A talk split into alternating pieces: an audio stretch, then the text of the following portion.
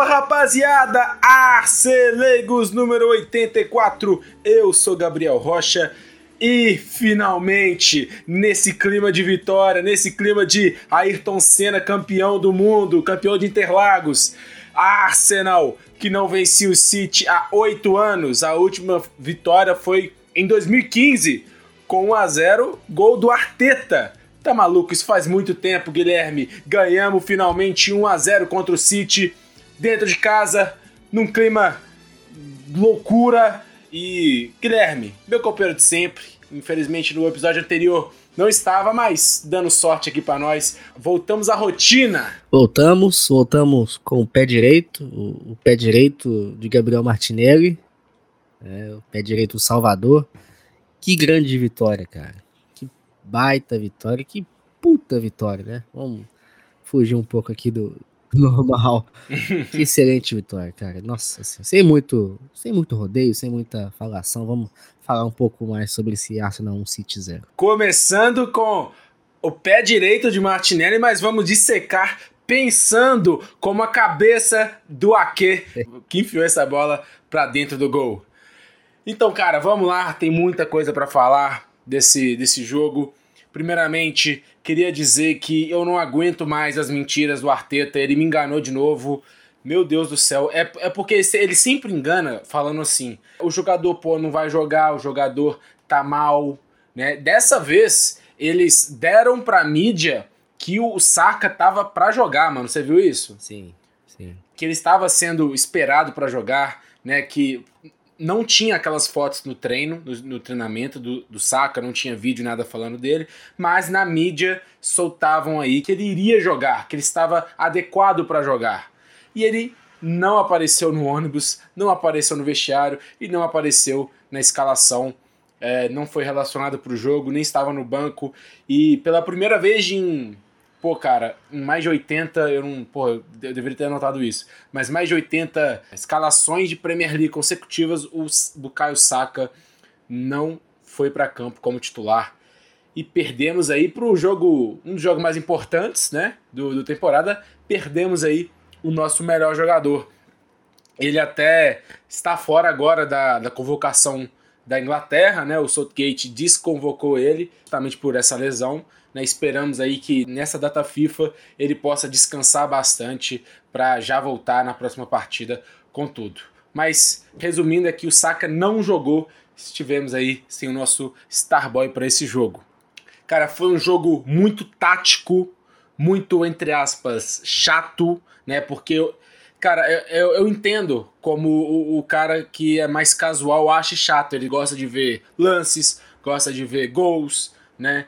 Mas, cara, foi mesmo meio travado, eu achei muito interessante ver esse duelo, as equipes se estudando. De fato, tava pensando mais em defender do que atacar nesse jogo em específico. Isso vai encontrar em todos os outros Arsenal e City que, que aconteceram.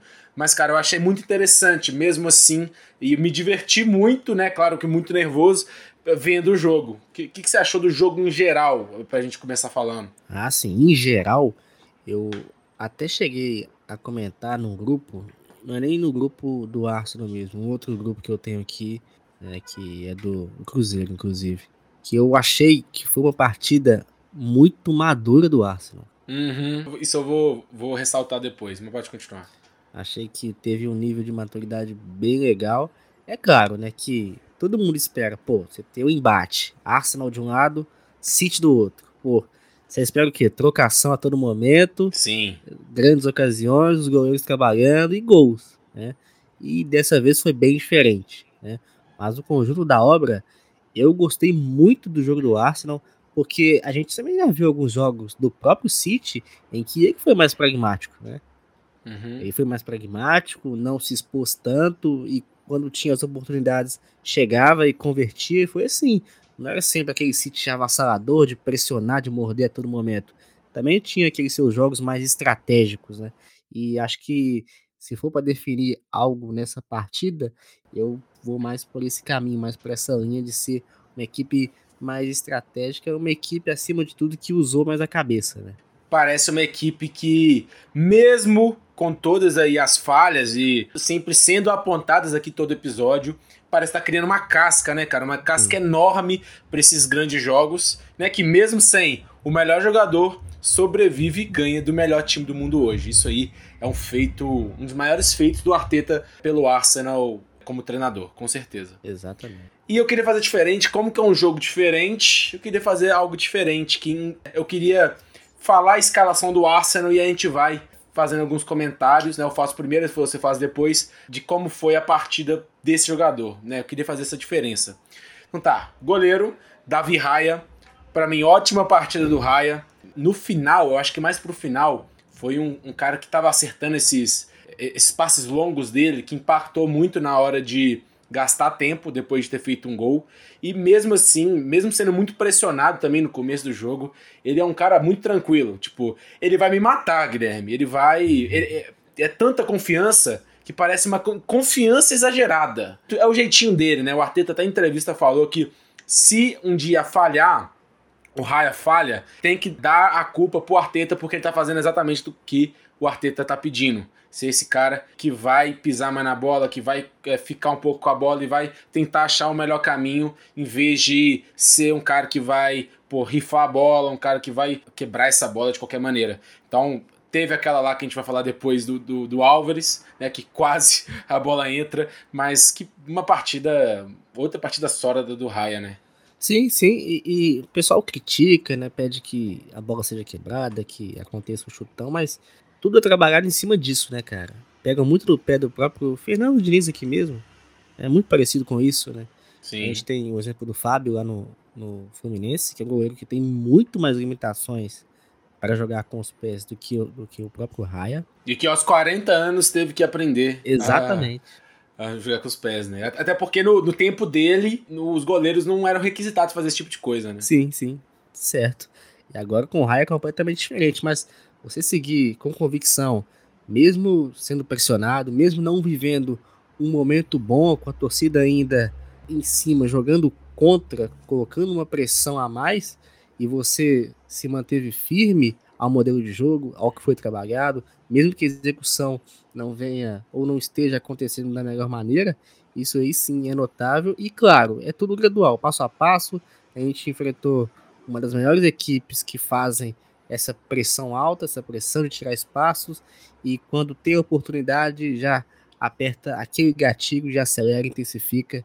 Isso aí é algo bem natural, bem natural, e acredito que, que o Raya, por mais que tenha acontecido alguns lances ali que a gente pode ter ficado um pouco preocupado, mas o fato de seguir o modelo, seguir o que é trabalhado nos treinos, já é algo que, que merece sim os créditos. Isso. Benjamin White na lateral direita, para mim, uma das partidas mais seguras, mais sólidas do White defensivamente. É um jogador que, obviamente, tem esse lado defensivo dele mais apurado porque ele é defensor, é zagueiro, é de origem. Não sei se é mais, né? Eu acho que dá, dá até falar que é no lateral direito de verdade mesmo. Mas a gente vai elogiando muito mais porque ele aparece muito mais no jogo nessa parte ofensiva. E nessa parte ofensiva não foi tão apurada, justamente porque era o Gabriel Jesus na ponta direita e não existia muito essa química entre ele e o White e o Odegar, que eu vou falar depois, é, depois dele, para mim foi uma partida muito ruim do, do, do Odegar. Então esse lado direito, essa parte ofensiva do White não foi muito apurada, né? Mas teve sim sua, sua subida de vez em quando. Mas a parte defensiva, cara, quando Álvares esteve lá, o White estava lá. Quando o Phil estava lá, o White estava lá. E quando, principalmente quando o Doku estava lá, o White estava lá e não deixou acontecer nada pelo lado direito de defesa do Arsenal e lado esquerdo de ataque do City. Que ótima partida do Benjamin White, cara. Que cara consistente, meu Deus do céu. E, e o Fabrício Romano vem, falado, vem falando aí de renovação de contrato, merecidíssimo. Esse é jogador também de jogo grande, né? Ah, sim, sim, sem dúvida. Né? Muito bem, muito sólido, né, cara?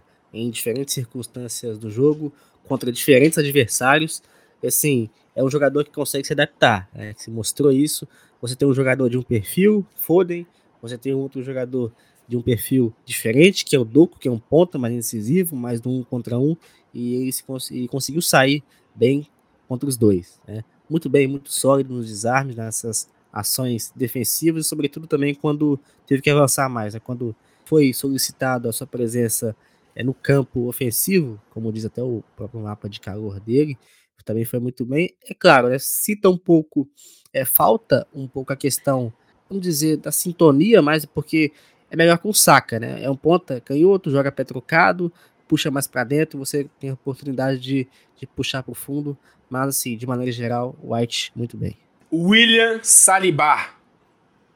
Haaland parecia um palumpa, parecia que tava exatamente no bolso do William Saliba. Cara, que partida, que imposição física que ele fez diante, diante ao Haaland. Né? Isso também puxando o Gabriel para a conversa, que foi um cara que também teve essa imposição física. A gente tem muita mania de elogiar muito o Salibá e deixar o Gabriel Magalhães pra merda, mas não.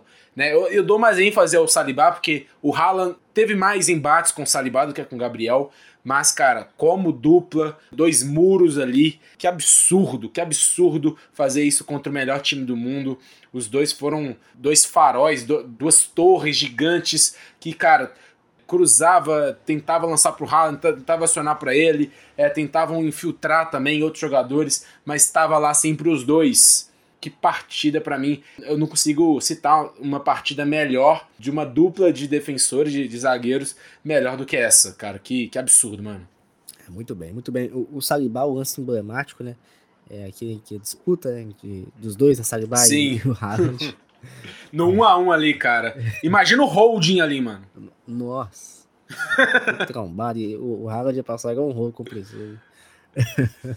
Não, mas é foi porque o Haaland, ele é muito forte, ele é forte, ele é alto, ele também é rápido pela estatura que ele tem. Sim. Ele é bem rápido, né, nesses sprints assim, com o campo aberto, e ele só bateu e voltou no Salibá, só isso. Ele se manteve é. firme, assim, grande jogo. A gente, é meio ridículo para ele, né? É, é um grande jogo da dupla, né, cara? A gente fala muito do Salibá, a gente costuma elogiar muito, né, o, o francês, mas é, sendo bem justo também com, com o Magalhães, né, cara? Contra o United, eu achei também que ele fez uma baita partida, uma excelente uhum. partida. E agora aí contra o City, novamente, muito bem defendendo a área, muito bem quando teve que fazer essas intervenções com a bola, conduzindo para fazer a equipe ganhar espaço.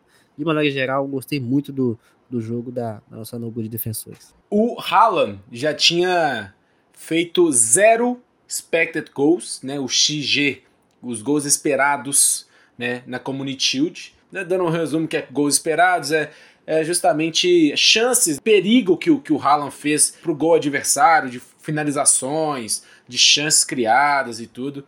O Haaland teve zero, né? O Haaland é o melhor jogador da atualidade nessa estatística de XG. Foi o maior da temporada passada. É um jogador que sempre está ali conseguindo finalizações a queimar-roupa, né? De, no, no alto, chutando. Então, tanto na Community Shield, tanto agora acontece. Então, isso só mostra o quão absurdo que é. O melhor jogador que talvez ganhe aí a bola de ouro foi anulado pelos nossos dois zagueiros, que é nada mais, nada menos que o Maldini e o Baresi Negros. Zinchenko.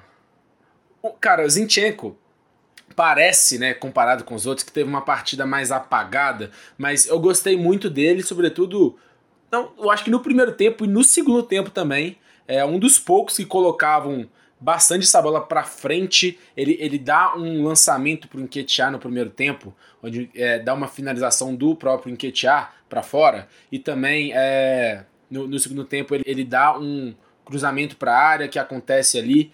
Se eu não me engano, é o Gabriel Jesus tenta cruzar depois para a área e o, e o Ake ele vai para escanteio, mas o Zinchenko é um jogador aí que participou bastante da construção ali, de né, sendo muito pressionado do City, não se rendeu a isso, né? E foi um, cara que tentou jogar ali num jogo mais pragmático, num jogo mais pegado. Foi um jogador ali que, que quis mais. Você viu um pouco do, disso do Zinchenko? Sim, sim. E, e algo que acho que interferiu muito nessa questão do Zinchenko né, não ter aparecido tanto em relação aos outros jogos é que ele teve muito mais é, ligado a, ao corredor esquerdo do que ao jogo por dentro Sim, mesmo. verdade. Então isso aí, sem dúvida, interferiu bastante, tanto nessa, nessa construção, para que fizesse com a bola, é, para que a bola chegasse com mais qualidade na frente e criasse tantas chances, algo que não aconteceu muito, né?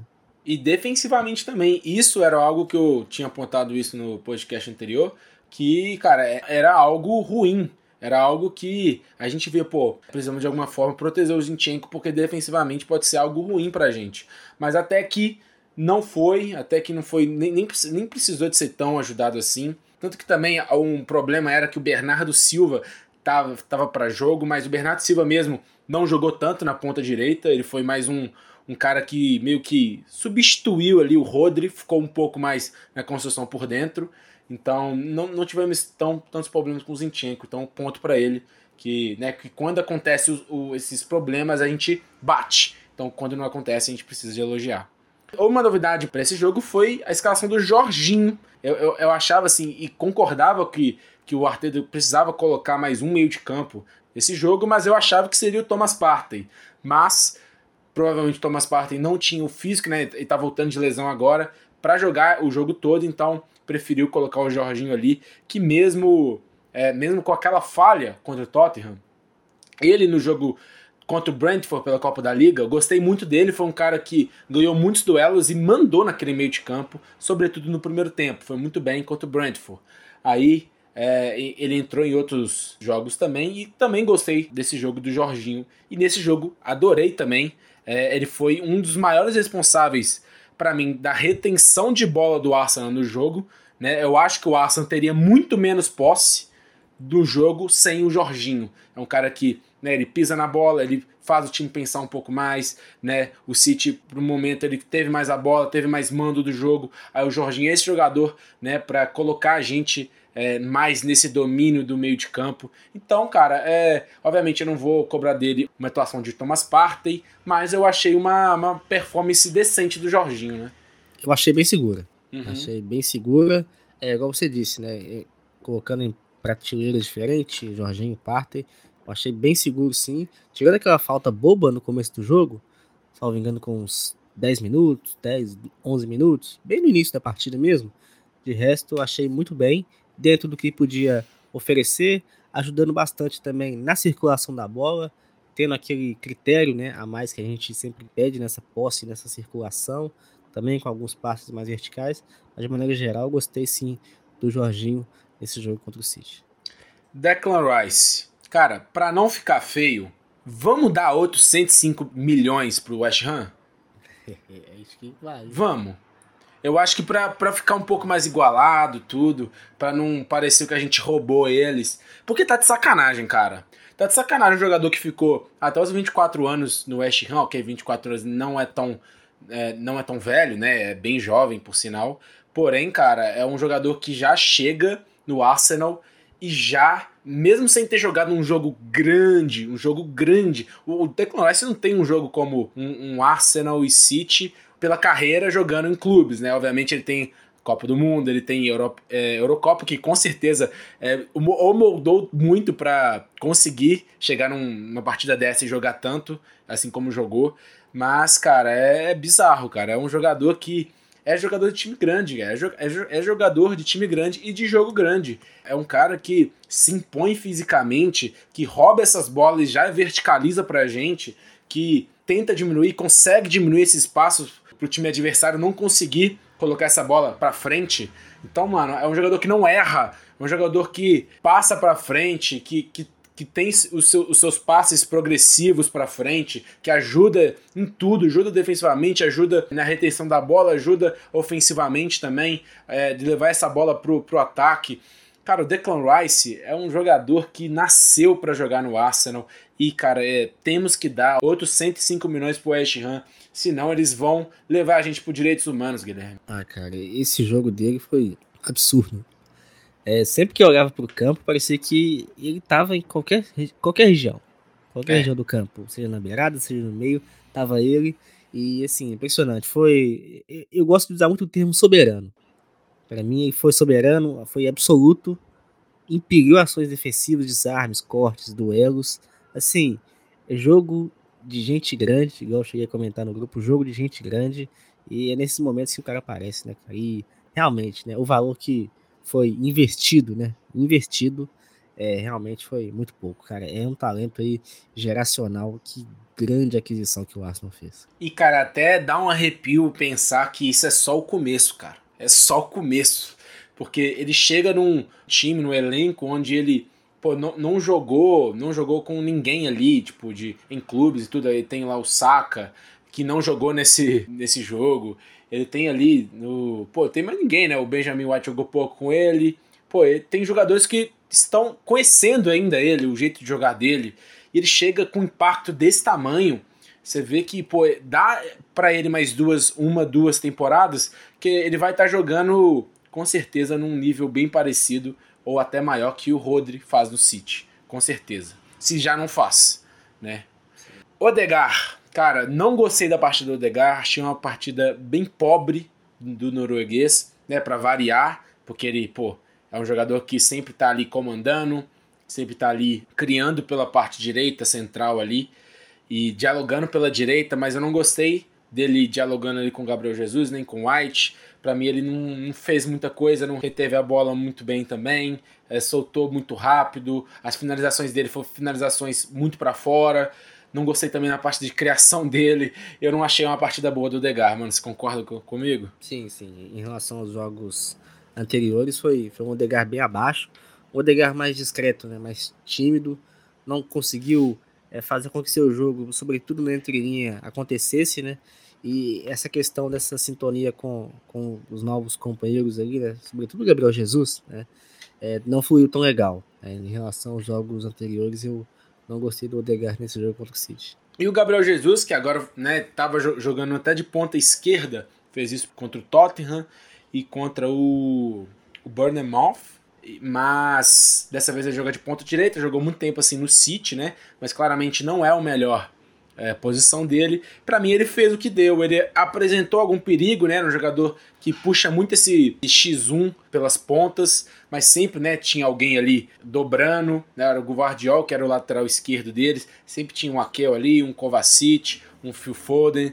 Então, eu acho que até por isso, e até por esse diálogo com o White e o Odegaard não sido muito bem, dá pra ver aí o porquê o Gabriel Jesus não foi tão efetivo nessas é, subidas dele, mas Cara, é um jogador que sempre tenta, né? Isso aí eu consigo ver e eu consigo valorizar isso.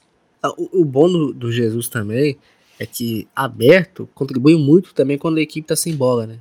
Na hora de recompor, uhum. na hora de deixar os jogadores mais próximos, né? Os setores mais próximos. Tirando um lance ou outro em que teve um pouco de desatenção, mas de maneira geral foi bem. A questão é que na frente, né? É um prato cheio para quem critica, né? Para quem gosta de achar qualquer motivo, né? É evidente. Ainda mais ele, né? É, ainda mais ele. Que é né? pouco, né? que é pouco perseguido. Se ele fizer quatro gols no jogo, mesmo assim vai ser criticado. é, mas, assim, é, é evidente que ali na direita, né? E também qualquer corredor não é a melhor versão do Jesus. Né? Tá cada vez mais é, adaptado ao jogo por dentro, ao jogo de trombar, jogar de costas, do desmarque mais próximo ao gol. Essa questão do enfrentamento é, não o favorece tanto, pelo menos na minha visão. Eu não não curto tanto, mas foi o Jesus que, quando teve oportunidade de produzir alguma coisa, conseguiu fazer. Conseguiu ali trazer um jogo um pouco mais físico, conseguiu levar um pouco mais de, de profundidade naquele corredor direito. Então, assim, é dentro das circunstâncias, é, foi até Sim. aceitável. Foi até aceitável, Sim. um jogo bem legal. E o que dava para produzir, dava para entregar, ele conseguiu entregar dentro do possível. Sim, concordo. E o Troçar, cara, o que a partida estava dando o Troçar não é o melhor que ele faz e ele não conseguiu aproveitar. Eu tava vendo desde o primeiro tempo, e no segundo tempo a gente confirmou isso, que o Arsenal poderia construir melhor as suas chances, as suas oportunidades por esse, esse corredor esquerdo, né, o direito do City. Tava vendo esse corredor muito favorável, né, pro ou pro Troçar, né, pro Martinelli que vai sim é, explorar muito esse corredor. Mas o Troçar pode fazer isso? Pode fazer mas é um jogador que é muito mais virado por dentro, um jogador que constrói melhor, que tem um passe melhor e visa esse jogo mais por dentro. E o Trossard sim pode ser esse jogador mais aberto, pode explorar, mas ele não conseguiu ter essa visão de que essa, na minha opinião, poderia ter sido muito favorável, né, que poderia ter criado muito mais assim. Por isso mesmo, né, depois o Martinelli ele entra e é um jogador com muito mais essa característica de fundo aí a gente sim se encontra melhor no jogo, né? 45 minutos de troçar, não, não curti tanto. Eu acho que ele não teve essa, essa visão, cara. Ah, é até difícil falar também, né? É pouco tempo, né, cara? Principalmente no primeiro é, e, tempo. E, né? e, saiu lesionado, a gente tem que falar também. Pois é, né? saiu lesionado, justamente, né? Apareceu bem aqui num lance em que o Arsenal tinha aglomerado jogadores no corredor esquerdo, juntou passes e ele deu uma inversão para Jesus muito bonita, pegou Jesus sozinho, já num contra um, assim, né, dessa tirada de pressão. De resto, foi bem pouco, né? Até porque a baixa produção ofensiva, né? Isso aí acabou prejudicando bastante aí, não só do Troçar também, como dos, nossos jogadores de frente. Né? Sim.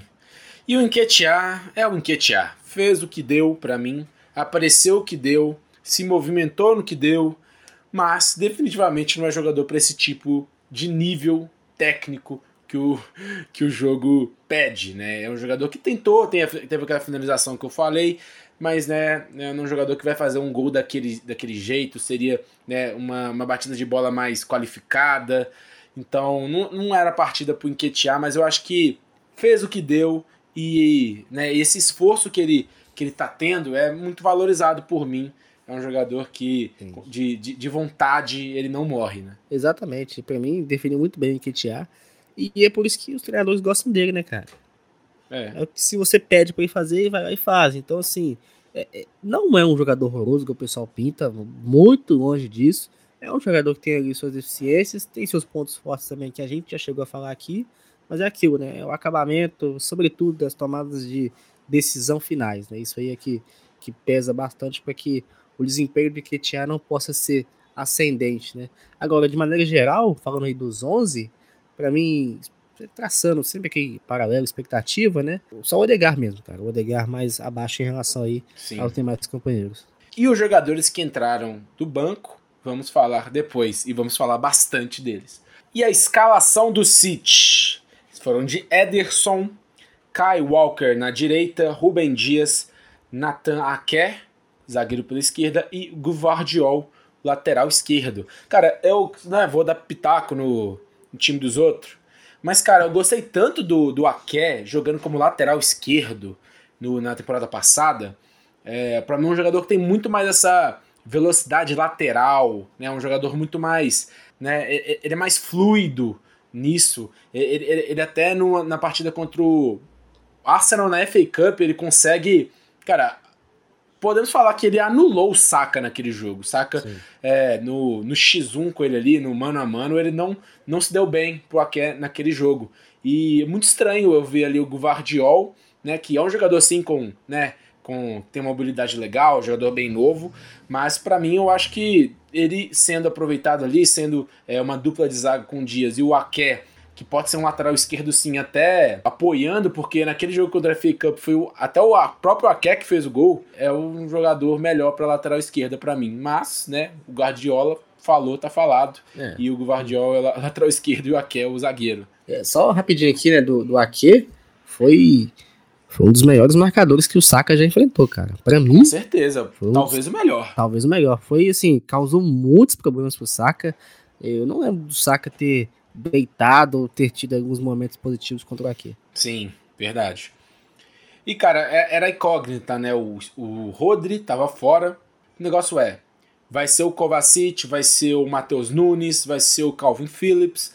Só que a gente nem pensou que poderia ter sido o Rico Lewis, né? O Rico Lewis, que é um lateral direito que está sendo é, muito colocado desde a temporada passada. Né? Um cara tem 18 anos, é, é um jovem jogador muito bom que está sendo colocado de lateral invertido, né? Um lateral que não é na lateral, e sim um lateral por dentro, um cara que constrói por dentro, muito parecido com o que o Zinchenko faz no Arsenal. Então ele foi, né, agora sim colocado nesse meio de campo, fazendo aí a dupla com o Kovacic, e também aquilo que eu falei, o Bernardo Silva, que é um jogador que eu achei que estaria muito mais na ponta direita, como meia direita ou ponta direita.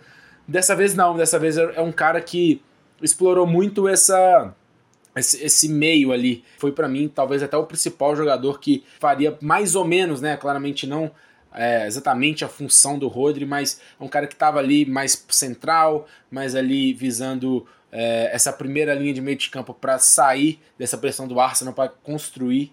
Foi uma trinca de meio de campos com o Lewis, com o Bernardo Silva e o Kovacic. E o Álvares mais na ponta direita, e o Foden mais na ponta esquerda, e o Haaland é, na frente. Muito estranho também que o, fizeram essa inversão, mas é engraçado porque o Álvares é, seria melhor na esquerda e o fundo era melhor na direita. Teve assim um, uma inversão, mas, mas bem pouca.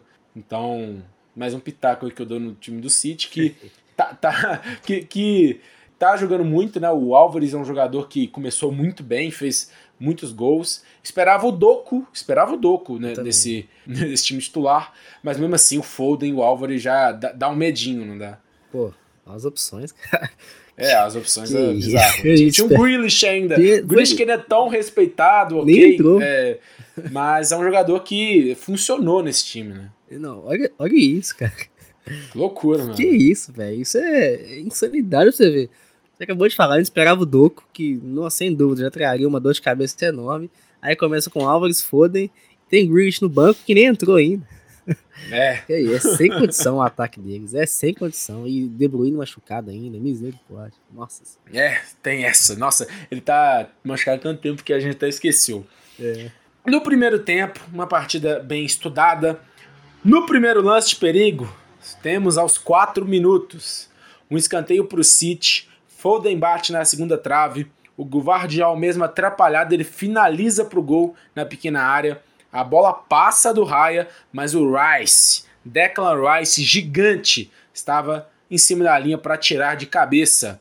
Mais para fora da área, um jogador do City cabeceia voltando essa bola para a área. Eu não consegui identificar quem que é, sério, não consegui. Mas ele cabeceia de volta para a área. O Haaland ele dá uma casquinha e a bola sobra para o Aké sozinho na parte esquerda ali, de frente a frente com o Raya. O que consegue dominar a bola, mas ele chuta por cima. Aí, cara, depois de um, né, desse lance perigoso, você fala, fudeu, filho. Porque talvez, né, talvez essa seja a única falha ali defensiva, né? Porque, cara, o Aké conseguiu uma finalização na cara a cara com o goleiro, por causa de uma casquinha ali do Haaland. Então a gente tem isso no primeiro lance contra o Manchester City, o Arsenal sem ser o melhor jogador, o Bukayo Saka. E, pô, se a gente tomasse um gol ali de primeira, seria bem difícil a gente buscar, né? É um jogo que quem faria o primeiro gol iria, iria ser muito difícil não conseguir ganhar aquele jogo. E, cara, no primeiro, no primeiro lance a gente tem um lance desse, né? Fora o, o a questão né, é, de histórico, né? Muito tempo sem ganhar do City, essas derrotas aí acachapantes é, recentes. E você começa o jogo e quase toma um gol, a bola em cima da linha. Depois, na sequência, ainda teve uma boa chance desperdiçada pelo aqui. Pô, você toma um gol ali, cara, desmorona tudo de uma maneira assim. É, entra em parafuso completo, né? Aí já começa naquela negatividade, fala, nossa, já vem, vamos perder de novo e tudo mais, né? E, e felizmente, felizmente, não foi dessa forma. É uma hora também a, o pão tem que cair com a manteiga virado para cima pra gente. Né? e dessa vez aconteceu, né? Felizmente também caiu. Não caiu nos melhores pés dos finalizadores do City, né? É. é faltou, é um, faltou um trem de Haaland aí pro, pro Aké, isso o Paulo Andrade fala. É, exatamente. né, e talvez faltou para os anos anteriores um Declan Rice ali para tirar essa bola em cima da linha dos gols que a gente tomou do City e dessa vez ele faz isso para nós. Exato. Aos 16 minutos temos aquele passe ali do Raia, desviado pelo Álvares, que quase faz o gol, cara. É um, aquilo ali é um lance que, pô, a gente já. Você lembra que a gente já fez alguns gols assim? O Enquetear fez gol contra o Leeds, com o Meslier chutando em cima dele. E a gente tem isso bem. E isso, e eu vi hoje, aleatoriamente, eu vi hoje aleatoriamente, fui ver, nossa, né, o, o Hazard, ele aposentou, né, hoje dia 10 do Sim. 10, ele aposenta. E eu tava relembrando o tempo dele, pô, no auge dele eu tinha uns 14, 15, 16 anos. Então, tipo, né, tinha pouco tempo que eu torcia pro Arsenal. E eu sofria muito, eu era adolescente, claramente eu torcia pro Hazard perder, torcia pro Hazard não fazer nada. Hoje eu consigo fazer essa conciliação, pô, eu não quero que o Chelsea ganhe, mas eu consigo degustar os jogadores, tipo, eu consigo degustar, tipo, ver um jogador tão ótimo como ele foi. Então acho que se fosse no tempo de hoje eu ia conseguir degustar mais o futebol do Hazard. Mas mesmo assim eu ainda consegui, eu tava querendo ver alguns highlights dele, pô, de como ele é um jogador driblador, de como ele era muito bom é, fazendo gols e tudo. E me relembrou também Alexis Sanches, e aí me relembrou também Aubameyang. Aí do nada eu coloquei ali highlights, Aubameyang, no ano que ele fez é, que ele conseguiu o Golden Boot, né, o, a esteira de ouro na Premier League, que ele dividiu com o Mané e com o Salah. E ali tem um dos gols dele, tem esse gol onde o goleiro chuta e o, o Aubameyang ele, ele consegue é, colocar o pé na frente e a bola vai em direção ao gol e, e é gol. Então, quase aconteceu. Eu faço essa volta toda, nada a ver, para explicar que isso quase aconteceu com a gente. Né, o Raya deu sorte, ou se ele estava assim com um gol no campo de visão, ele sabia que se o Álvares desviasse não ia para dentro do gol, mas, cara, dá um frio na barriga ali sinistro, cara, porque a gente, a gente tem um repertório muito grande de gols tomados do City. Só faltava esse, né, cara? Ah, sim, de tudo que é jeito a gente toma gol deles. Né? É. é impressionante. E é engraçado que na hora do passe recuado, o Álvares ele nem salta no Magalhães, que já vai direto no Raia. Que como Sim. as opções estavam todas cercadas e, e, de certo ele já esperava que o Raia não fosse quebrar e ele já intensifica aquela, aquela essa velocidade na hora de, de tentar encurtar, de tentar pressionar, que realmente ficou foi um lance muito perigoso. Quando a bola foi recuada para o Raia, quem estava acompanhando ao vivo, o torcedor do Aston, já realmente ali o coração começou a acelerar os batimentos porque realmente era um lance de muito perigo. O Álvares foi muito perigoso nesse lance. É, é mais um jogador daquele, né? Além de ajudar muito com a bola nos pés, pela técnica e refino que possui, é também muito bom na hora de fazer essa pressão mais intensa. Sim, e no primeiro tempo temos um jogo bastante fechado, as duas equipes pressionando bem a saída do outro. E aos 29 minutos temos que falar, né, Guilherme? Não tem, não tem como falar só de jogo, né? Porque talvez a vitória seria bem mais fácil se o VAR, se a arbitragem fizesse apenas o seu trabalho. Aos 29 minutos temos a falta do Kovacic, que cara, ele vai direto com a trava no tornozelo do Odegar. Isso é muito vermelho. Isso é muito vermelho. Isso é bem mais vermelho do que aquela do Curtis Jones contra o Tottenham, que ele escorrega na bola e vai no, no tornozelo do, do jogador do Tottenham. Para mim, é, o, o Kovacic vai direto no tornozelo do Odegaard, não tem nem bola em disputa.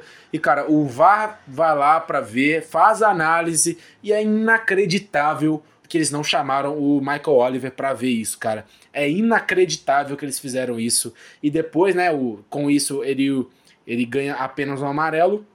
E depois temos ali uma saída de bola com o Rice, onde o Kovacic sem bola de novo, uma hora depois que o, que o Rice ele toca a bola, ele vai direto no, no, na perna do Rice. É, se não era o bastante o vermelho não dado, de novo é um amarelo que o Michael Oliver, assim, agora a gente dá para colocar a culpa no Michael Oliver, não no VAR, né, para mostrar aí que não só o VAR é ruim, não só o, o árbitro é ruim, e sim os dois são muito ruins. E, cara, é, é, é podia escolher é, de qual maneira o Kovacic saía expulso desse jogo. E simplesmente não fizeram os dois, né, cara? É um absurdo, mano. Ah, nossa, eu, cara, eu tinha até esquecido disso. Não acredita? Sim, cara, sim. Nossa, olha só. Você... Eu lembrei, eu, eu, lembrei, eu lembrei, tipo, fazendo roteiro ali, e tipo, eu já tava acabando, aí eu lembrei do nada. Aí eu fui lá e voltei. É realmente algo que, né, da vitória e tudo, a gente esquece, mas a gente não pode esquecer, nem fudendo, né? Nossa, não, não pode.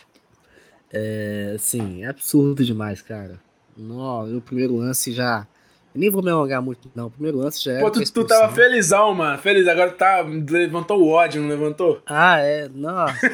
eu, eu, de verdade, eu tinha esquecido disso mesmo, cara. Olha pra você ver. Eu fiquei revoltadaço na hora, revoltadaço. O primeiro lance era expulsão, clara. Sendo certos jogadores, isso aí nem ia pro VAR, já seria expulsão direto, né? A gente sabe quem é. E teve uma chegada depois que foi a mesma coisa, cara. Era só aplicar o critério do amarelo que ele deu no primeiro lance, que já era com uma entrada de vermelho, mas como é. eles respeitaram a decisão de campo, então ele não deu amarelo. É, é muito engraçado, cara. Isso aí é um prato cheio para quem gosta de teoria da conspiração e com razão também, né? Porque esse lance é muito escancarado, cara. É igual eu falei no Twitter, o, o Michael Oliver, ele é só um dos problemas, cara. Ele é só um dos problemas aí numa um emaranhado de problemas que a arbitragem inglesa enfrenta e não é de agora, hein? É algo que a gente já fala há muito tempo, há anos, na verdade. E só agora o pessoal tá vendo aí como é que é. É, demorou, mas estão vendo. E né, esperamos aí o pedido de desculpas que vai adiantar porra nenhuma. E o Manchester City termina o primeiro tempo com 55% de posse de bola, com 3 chutes e 1 no gol, aquele que o Rice tirou. E o Arsenal com 45% de posse de bola, 5 chutes e nenhum no gol. Né, um pouco mais equilibrado ali. É, eu coloco muito na conta do Rice e do Jorginho, conseguiu render muito essa bola, Zinchenko também. É, senão eu, eu vi a, o City até um pouco melhor nesse, nesse primeiro tempo e com mais a bola e com mais periculosidade que o Arsenal.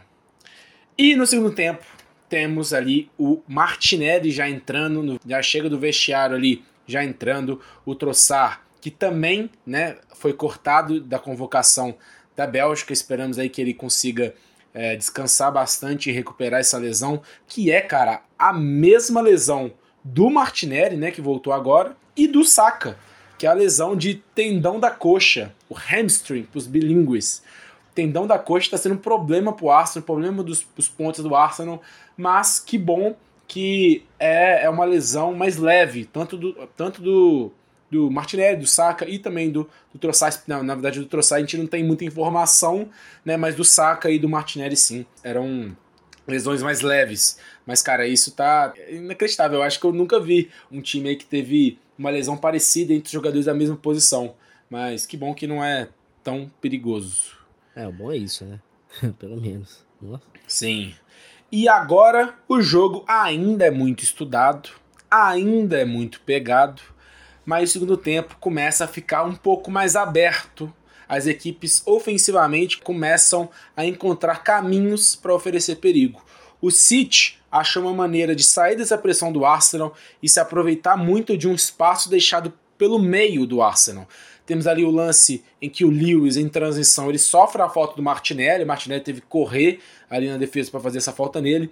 Né? O, o Lewis ele até consegue fazer o gol ali, ele consegue levantar, fazer o gol, mas só depois do apito do, do Michael Oliver, né? E com certeza os jogadores ali é, não iriam deixar isso acontecer após é, se ele não tivesse apitado, né? Mas um lance perigoso que precisou de uma falta do Martinelli.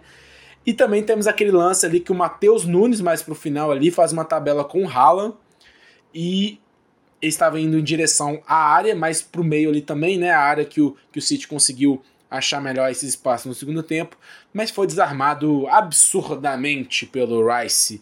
É só uma dos principais lances ali do, do jogo. O Rice fazendo esse, esse desarme com o carrinho na bola, destruindo um possível ataque do City, né? Já mandou para o Martinelli para já verticalizar. Então o Rice é um jogador muito destruidor e construtor, né? e esse, esse lance foi um, um dos meus lances preferidos na partida. Se o City era mais pelo meio, o Arsenal começa a acionar bastante o Martinelli dentro do jogo. É um jogador que incomoda o City desde sempre.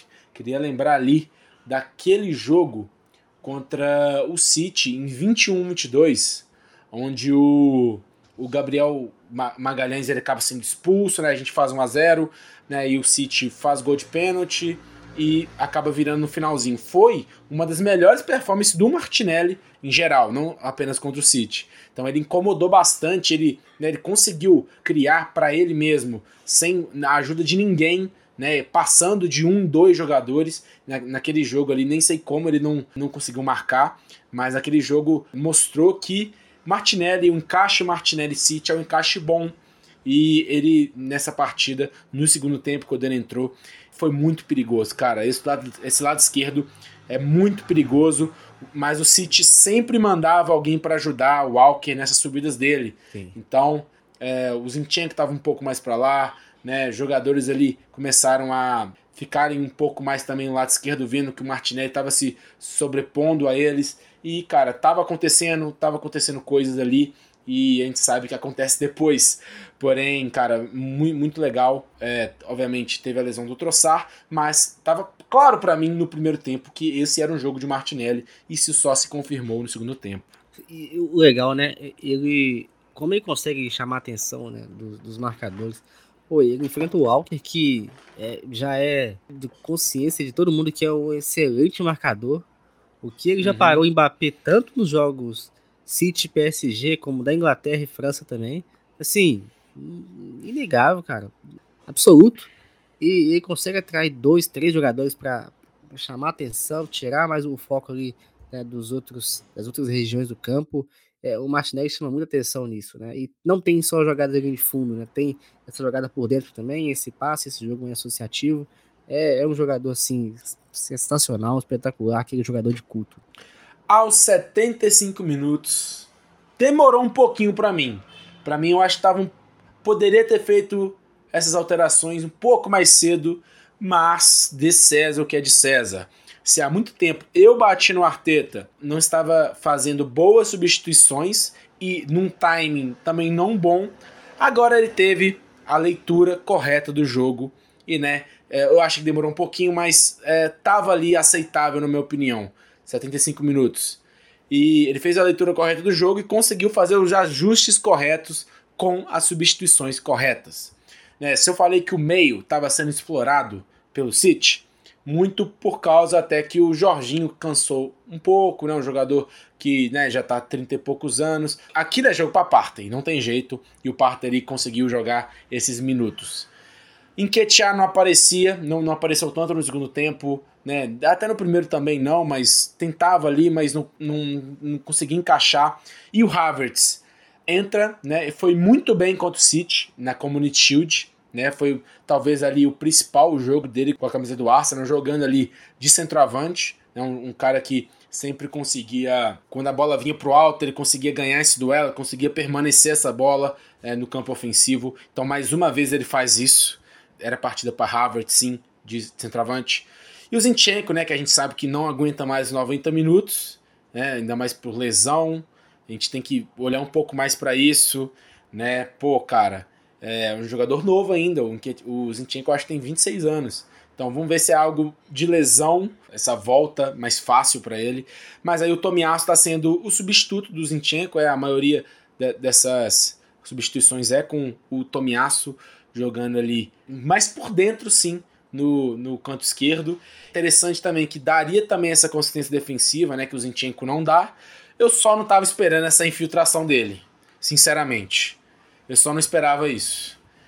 Então, né, essa infiltração. Aos 86 minutos, temos uma saída de bola do Arsenal. O City deu um mínimo de espaço para o Partey pensar. Isso não dá para acontecer.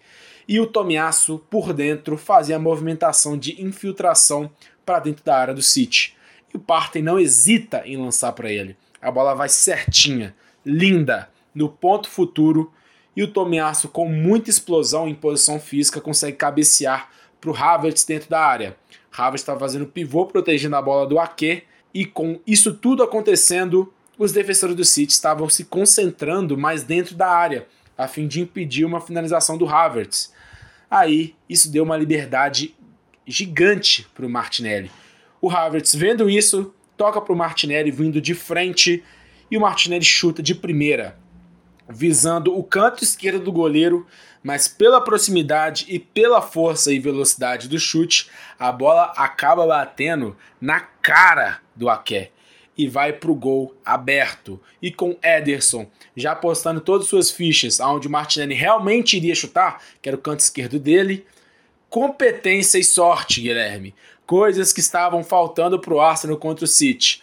E dessa vez veio chutaço do Martinelli, grande participação de todos os jogadores que entraram, Partey que lançou pro Tomiasso, uhum. Tomiasso cabeceou pro Havertz, Havertz fez o pivô e tocou pro Martinelli, Martinelli que entrou e fez esse chute lindo, e o Arsenal 1 a 0 no finalzinho do jogo, e o Emirates, amigo, vai a loucura, Guilherme, 1 a 0 Loucura, né? Participação dos quatro jogadores, né, cara? É, de César o que é de César. Arteta foi o craque do jogo dessa aí, mano. É, sem dúvida. Parte Tomiasso, Havertz e por fim Martinelli. Cara, esse, aquela, essa batida na bola, né? Essa bola para você chutar, acho que todo jogador sonha com ela, né? Uhum. Ela já vem naquela velocidade perfeita para você só chegar e já emendar e realmente foi, foi um chute forte, cara. Mesmo desviando no arque, deu para ver como é que a bola bate dentro do gol, ela já bate na parte de baixo Sim. da rede, sobe Realmente foi Sim. muito forte. E era pra Cara, acontecer. imagina, o, deu uma plástica de graça pro Aké ali, viu, mano? É, nossa. A você sorte tá que o rosto tava meio virado também, né? Aí, é, né? sim. Agora você pega de frente, nossa senhora.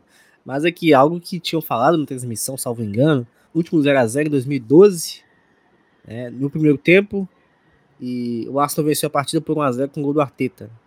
Uhum. E agora aí, 0x0 também no primeiro tempo, é, e o Arsenal vence no finalzinho agora com o gol do Martinelli, com o Arteta também muito bem, né?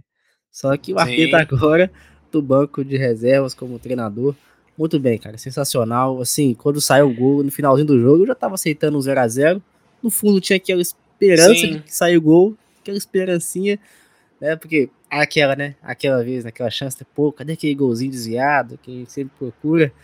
E felizmente apareceu, aconteceu e tava na hora disso acontecer, né? Fim desse tabu desde 2015, que criava essa falsa essa falsa sensação de que o Arsenal é um freguesaço do City, né? Porque eu não vou nem falar do histórico aqui. Não, é, né? não é muito não, bom para eles não. Não é muito bom e não tem por que citar muito isso. O rival deles é, são outras equipes. É, mas a vitória merecidíssima, muito bem Martinelli, nosso jogador que a gente sempre pediu, muito feliz, cara. Que jogadoraço que a gente tem. E todos os outros jogadores também partem, a gente já cansa de elogiar. Tomiasso muito bem, sendo as referências, sendo esse jogador do pivô.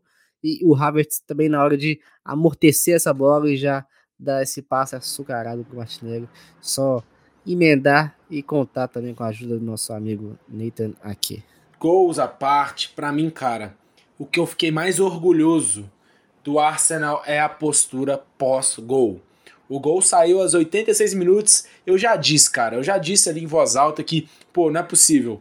N não era melhor ter feito esse gol um pouquinho mais nos acréscimos ali, faltando um, dois minutos para acabar o jogo. Cara, eu já previ uma pressão enorme do City. O City não tinha feito bom jogo ofensivamente, mas é nessas situações aonde o City né, consegue dominar o jogo mais ainda e conseguir criar oportunidades, porque eles são o City, né? E pre eu previa, com certeza você também, todos prevíamos que o City ia fazer um abafo ali, que seria nervos à flor da pele nesse final. Mas não aconteceu. E eu fiquei muito orgulhoso do time com essa postura. Foi o time que, mesmo com esse resultado histórico, não se fechou, não se retrancou e sim gastou a maioria do tempo com a bola nos acréscimos. O City não fez pressão alguma, cara. E eu fiquei muito feliz com isso. E é com Martinelli, e é com os jogadores ali no meio, é, os zagueiros também, os defensores, né, tocando a bola entre si com, com um pouco mais de tranquilidade, né, com Raya, que fez no mínimo dois passes mais longos, o, acho que um visando o Havertz, que o Havertz consegue ganhar esse duelo, consegue permanecer a bola, mas um elogio ao Havertz nesse quesito, é, ele é um dos melhores, e também um ali mais tranquilo pro Martinelli, que conseguiu até arrancar um lateral após isso. Então, cara, fiquei muito feliz. Não teve realmente nada em quesito abafa, nada em quesito é, vida ou morte pro, pro, pro City, em questão de ataque, questão de. Não teve, só não teve. E eu tinha reclamado isso, eu acho que muito contra o Crystal Palace, que eu senti essa falta. De mesmo com a menos, a gente tinha uma equipe melhor que o Palace, poderia ter gastado muito mais essa bola.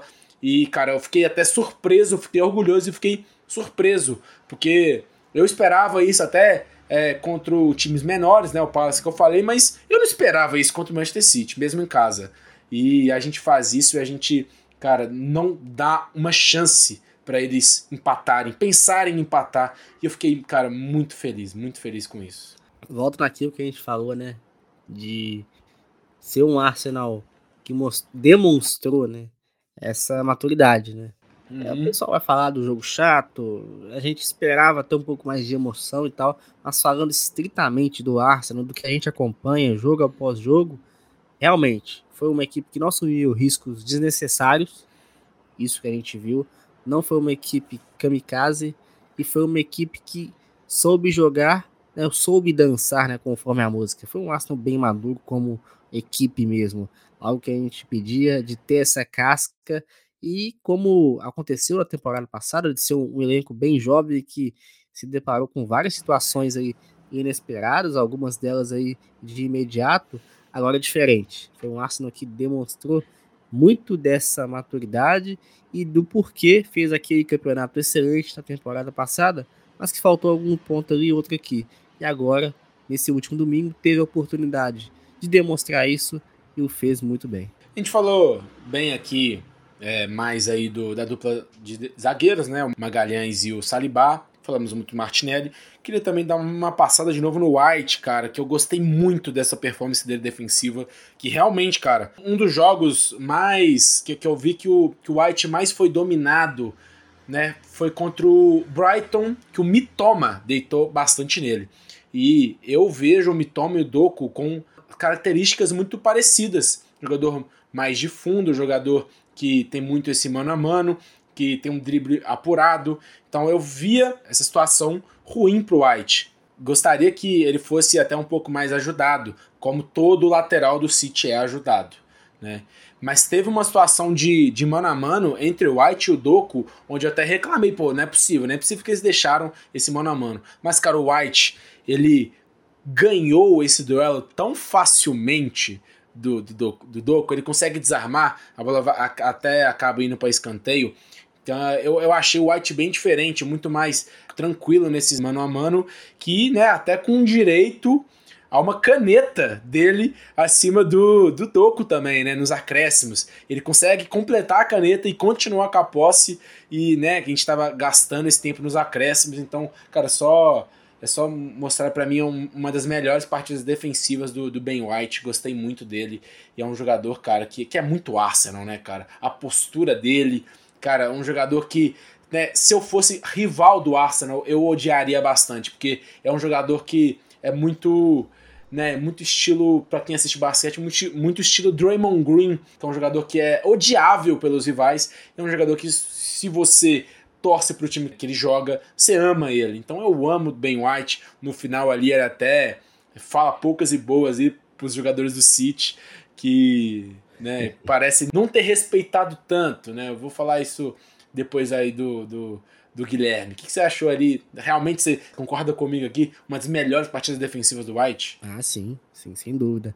Levando em conta tudo que a gente falou, né? Do histórico, é, dessa, desses jogos recentes, do nível do adversário. E, e engraçado um lance, né? Que o Doku já entrou, entrou pela direita, aí se deparou. É estranho, né, cara? É, Exato. foi pra direita. Só que ele, depois ele vai pra esquerda. Ele bateu de frente com o Zinchenko, perdeu na primeira. Muito bem o Zinchenko nesse lance, inclusive. E depois, no outro lance, num contra-ataque, numa bola saída rápida, já tava o Doku lá na esquerda. Lá na é. esquerda contra o White também. Enfim, né? Ele não teve vida fácil com ambos os laterais, mas o White, assim, é de um nível absurdo, cara. E eu ainda vejo muitas contestações ressalvas contra ele. Acho que o preço que foi pago, que o pessoal esquece tudo o fato dele ser inglês, do home ground, ou realmente não conhece e tudo mais, mas assim, é um baita de um jogador, cara. Mais um jogador que o Arsenal tem aí e por décadas e décadas, por muitas temporadas. Exatamente, cara. E uma vitória com moral, com os jogadores do City achando ruim no final querendo brigar, né? Com, com White também, que eu falei, que foi um cara que falou, cuspiu marimbondos aí, eu acho que até com Foden, aí teve um amontoado.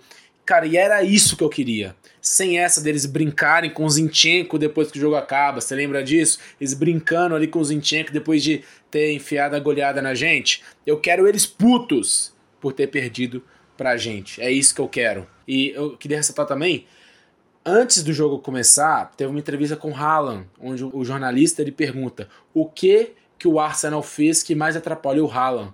Aí ele meio com ironia assim, ele fala, nada. Tipo, parece que ele não levava o Arsenal a sério. Mesmo do Saliba e o Gabriel já ter é, reduzido o XG dele na Community para zero, não fez nada na Community Shield, né? e mesmo assim ele não tinha esse respeito ao Arsenal. E dessa vez ele foi, foi um dos caras que saiu puto também. Então, cara, é muito gratificante ver isso. E o respeito voltou. Ponto. Esse sim, né? Original. É. Classificação. Classificação.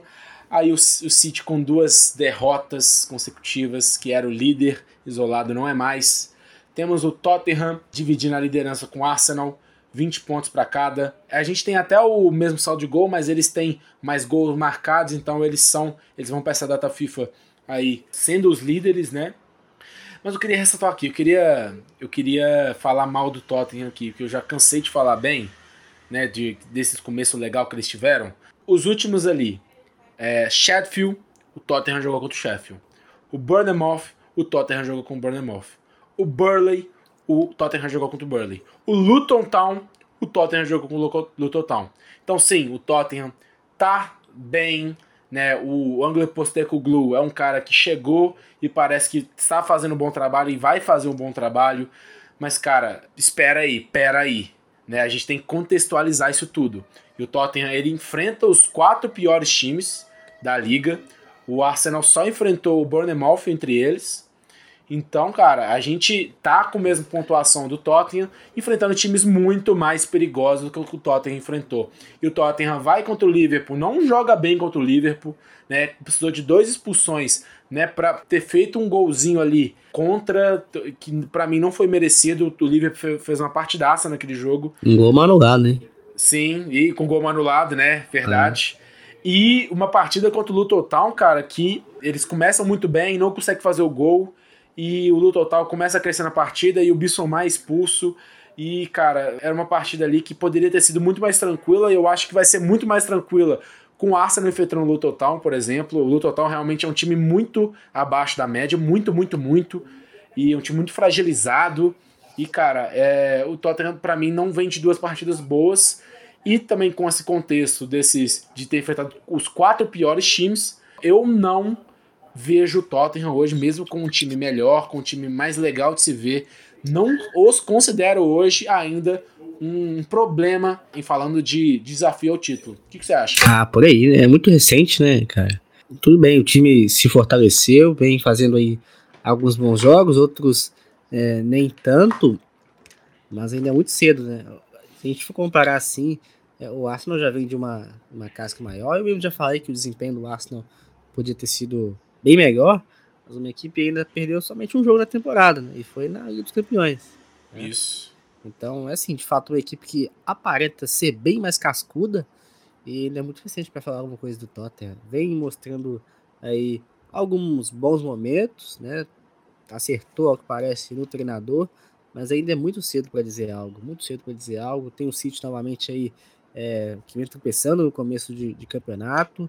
Então ainda é tudo muito precoce, cara. É, eu preciso, eu preciso ver mais o Tottenham e é isso, só queria dizer isso. E, e também tá tudo bem, cara. Você realmente, você não...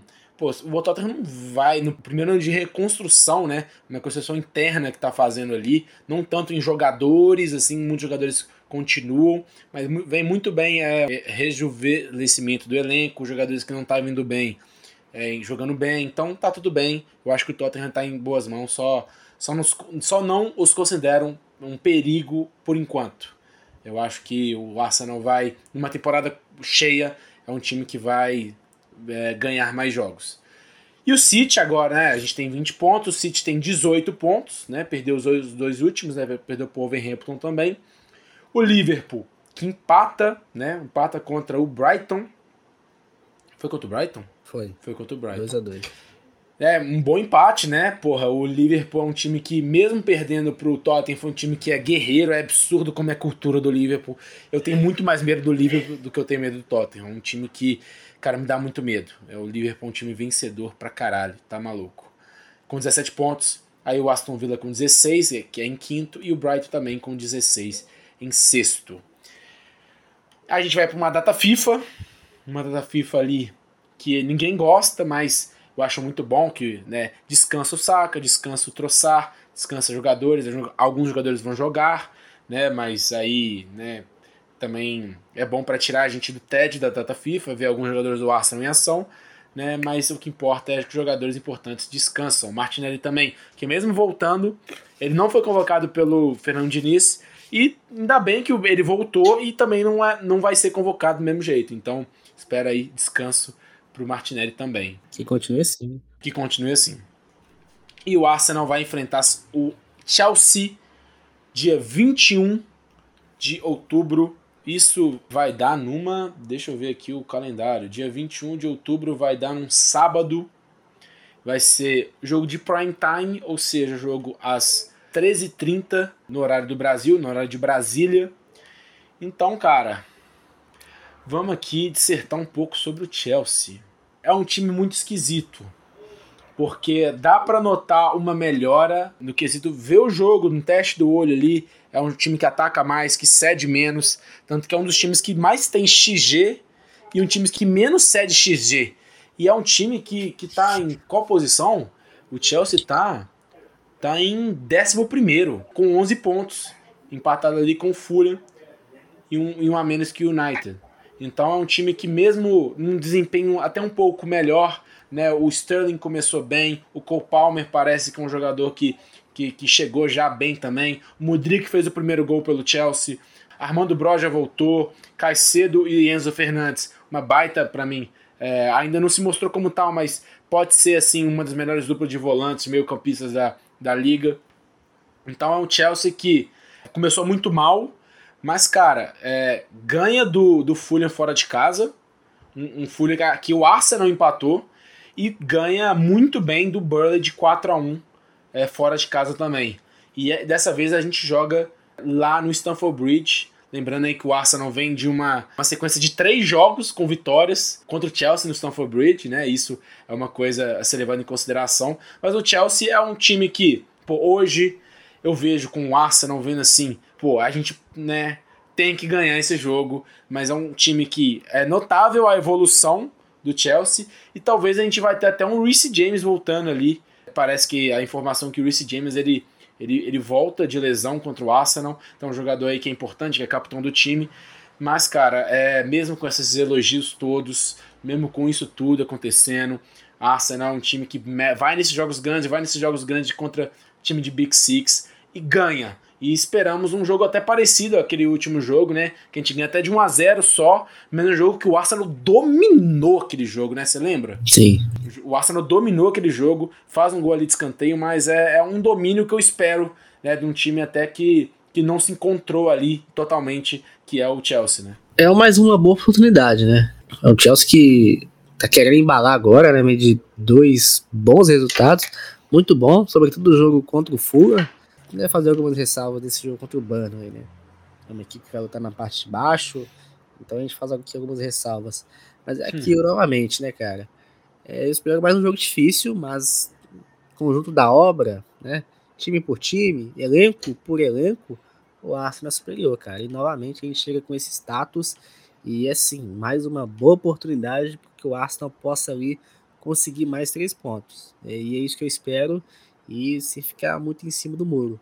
Acredito que o Arsenal chega e chega para vencer sim. Eu, eu acho o lado defensivo do Chelsea teve uma, uma notória evolução, né, com o Dizazi, uma contratação, o Levi Colwell que, que voltou de empréstimo do, do, do Brighton, jogando ele de lateral esquerdo, né, um goleiro que eu não sou tão fã para mim em questão de né, de reflexo mesmo de ser um goleiro Robert Sanches que até foi bancado pelo Brighton no, na, na, na, temporada anterior, mas é um goleiro que dá um piso bom para eles, que tinha sofrido muito com goleiro, com Kepa, Mendy também, é, sofrendo bastantes falhas. É um, não é um goleiro que falha muito, mas não é um goleiro que vai te dar milagres, o Roberto Sanches. Gallagher é um jogador também que é, é um jogador que eu vejo mais como ofensivo, mas está sendo muito bem defensivamente também. Um jogador que está fazendo seu desarme, está se impondo também pelo meio. Então tá sendo uma trinca ali é, com o Enzo Fernandes um pouco mais acima. Então é isso, cara. É, vendo o elenco assim, mesmo com esses elogios todos, é Arsenal ganhando e ganhando com uma certa facilidade. Parecido com o jogo anterior, com imposição maior, né? O jogo no Emirates, a gente ganha tipo muito fácil deles. É, a gente até lembra daquele jogo como a gente poderia ter feito, feito uma goleada maior. Então é isso, cara. Eu não tenho medo nenhum do Chelsea hoje. É um bom tempo, né? É, é um bom tempo. E esperamos aí que o Arsenal consiga finalmente, né? Esperamos também que o, que o Fulham ganhe do Tottenham. O Tottenham vai enfrentar o Fulham dentro de casa. Então, vamos ver, vamos ver esse jogo. É interessante. Vou, vou gostar de ver muito. Não sei se vai vir agora, mas uma sequência do Tottenham jogos difíceis para ver realmente se eu, se eu devo levar esse time a sério. É, eu quero ver quem que o City vai enfrentar. Deixa eu ver. O Brighton, né? É o Brighton? Acho que é, se não me engano é. Deixa eu ver Mas aqui. É o Brighton, Brighton dentro de casa. Então, outro jogo bastante é. difícil, né? O Brighton ele arranca o empate contra o Liverpool, então é um time que sempre é, ameaça aí os grandes. E é isso, cara. Depois de, porra, uma hora e bastantes minutos, né? Episódio especial, realmente a gente estoura o tempo, dá nada para nós. E é isso, cara. Que vitória contra o City. E é isso, cara. Valeu, Guilherme. Dê suas despedidas aí, irmão. Ah, hoje a gente estourou também, né? Agora tem data FIFA, então né, vai demorar um tempo ainda até. É, verdade. a gente vai sentir saudades. É, até os jogos voltarem, né? Mas é só mandar aqui abraço a todo mundo. Feliz pelo retorno, feliz ainda mais pela vitória do Arsenal, que até hoje revejo esse gol, revejo os melhores momentos. Uhum. Ela foi bem emblemática, bem simbólica no fim da partida, algo que a gente queria tanto. E é isso, né? A gente espera aí o Arsenal cada vez mais forte, já naquela, naquela expectativa para esse próximo jogo, para que a gente possa aí somar mais três pontos e continuar lá em cima e torcer para que os outros também tropecem. É isso aí. É isso. Valeu, rapaziada, por ter escutado até aqui. Falou!